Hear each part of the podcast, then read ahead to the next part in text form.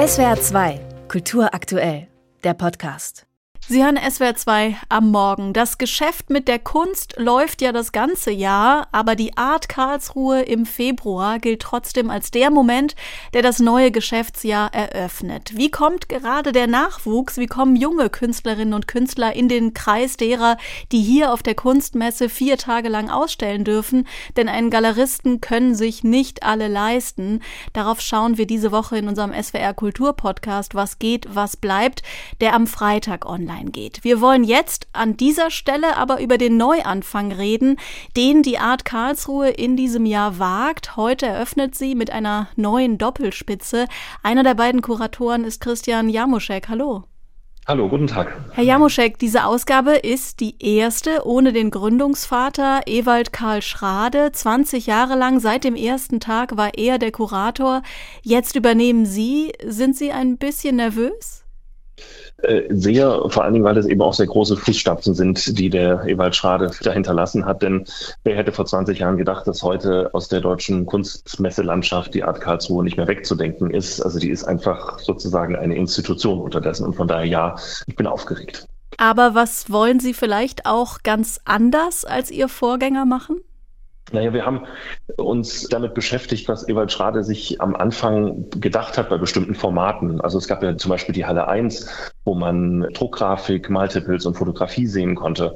Und da haben wir uns gedacht, okay, da geht es eigentlich darum, den Einstieg in das Kunstsammeln zu ermöglichen mit interessanter und preiswerter Kunst. Und da haben wir gesagt, aber vielleicht ist die Halle 1 in der jetzigen Konzeption nicht mehr so aktuell oder müsste vielleicht eben angepasst werden. Und so haben wir uns eben sozusagen Schritt für Schritt nach der Idee gefragt, müssen wir es verändern, müssen wir es anpassen und daraus eben dann verschiedene neue Formate zum einen entwickelt, aber auch den Grundriss der Messe grundlegend verändert. Ja, ein neues Format. Sie haben den sogenannten Academic Square eingeführt, eine Ausstellungsfläche, auf der sich junge Absolventinnen und Absolventen der Kunstakademien aus Karlsruhe und aus Stuttgart präsentieren dürfen.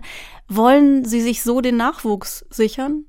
Exakt, genau. Es geht uns eigentlich darum, dass wir gesagt haben, Zukunft braucht Nachwuchs und auch der soll sich auf der Art Karlsruhe wohlfühlen. Und das ist die eine Seite. Und die andere Seite ist, dass gerade junge Absolventen von Kunsthochschulen, das ist ja kein, kein Thema in der Kunsthochschule, Einstieg in den Kunstmarkt. Und den jungen Talenten dabei zu helfen, das ist natürlich auch eine tolle Sache.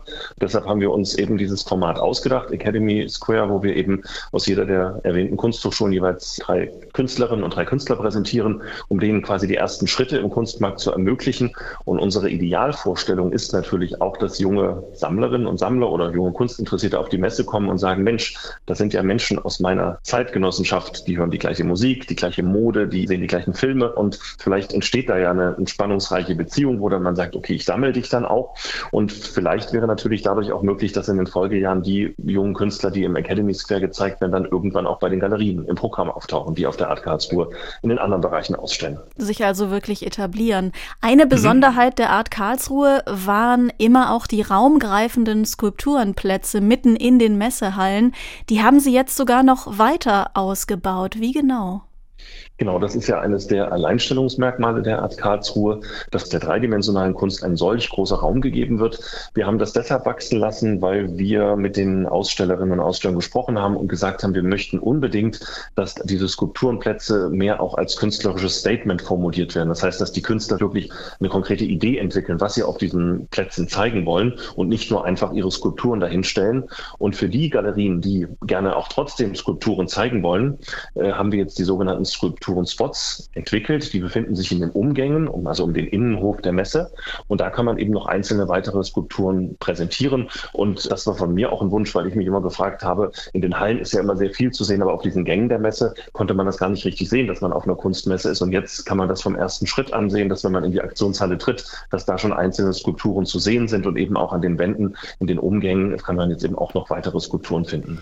Es sind in diesem Jahr 177 Galerien aus 14 Ländern. Das sind weniger Galerien als in den Jahren davor. Nach welchen Kriterien haben Sie die Galerien ausgewählt? Ich bin ja der Vorsitzende des Beirates, das heißt, es ist eine Beiratsentscheidung. Wir haben uns im September haben wir uns die über 300 Bewerbungen jeder einzelne angeschaut und haben uns immer gefragt, bringt diese Galerie, diese Präsentation, die Künstler die Messe weiter oder nicht. Und zum anderen haben wir eben geschaut, ob die Bewerbungen eben auf das reagieren, was wir an den Formaten verändert haben. Also wo wir gesagt haben, dass eben die One-Artist-Shows nur noch von einem Künstler bespielt werden sollten und viele andere Dinge, die wir entwickelt haben, auch den Paper Square. Und entsprechend der Bewerbungen hat dann die Jury gemeinsam ausgewählt, welche Galerien unsere Qualitätskriterien erfüllen. Und daraus sind 177 geworden. Und ja, das freut uns, dass wir so viele Galerien zeigen können. Hat man es denn als Kurator in der Hand, ob eine Kunstmesse zum Erfolg wird oder nicht? Denn die Verkäufe können Sie ja nicht persönlich steuern. Oder misst sich der Erfolg einer Kunstmesse gar nicht ausschließlich an den Verkaufszahlen? Naja, ich würde immer sagen, Sie haben völlig recht, das kann man nicht steuern. In dem Moment, wo die Türen aufgehen, das ist dann der Point of No Return. Ab dann beginnt das Spiel und man kann schauen, wie die Stimmung ist, welche Leute kommen, wie viele Leute kommen, wie sie auf das reagieren, was sie dort sehen, ob die Verkäufe gut laufen, ob die Galeristen gut gelaunt sind. Also diese ganzen Dinge, das sind so viele Parameter, die kann ich gar nicht alle steuern. Aber am Ende des Tages äh, zeigt sich der Erfolg eigentlich darin, dass die Galerien sich im nächsten Jahr wieder bewerben.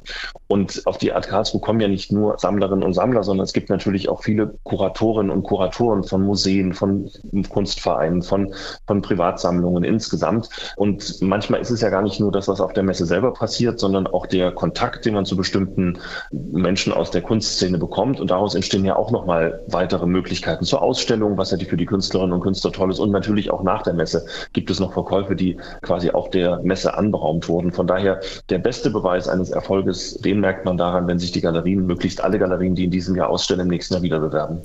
Der Berliner Galerist Christian Jamuschek kuratiert zusammen mit Olga Blas die 21. Art Karlsruhe, die heute eröffnet und noch bis Sonntag in der Messe Karlsruhe bleibt. Danke für Ihre Zeit, Herr Jamuschek.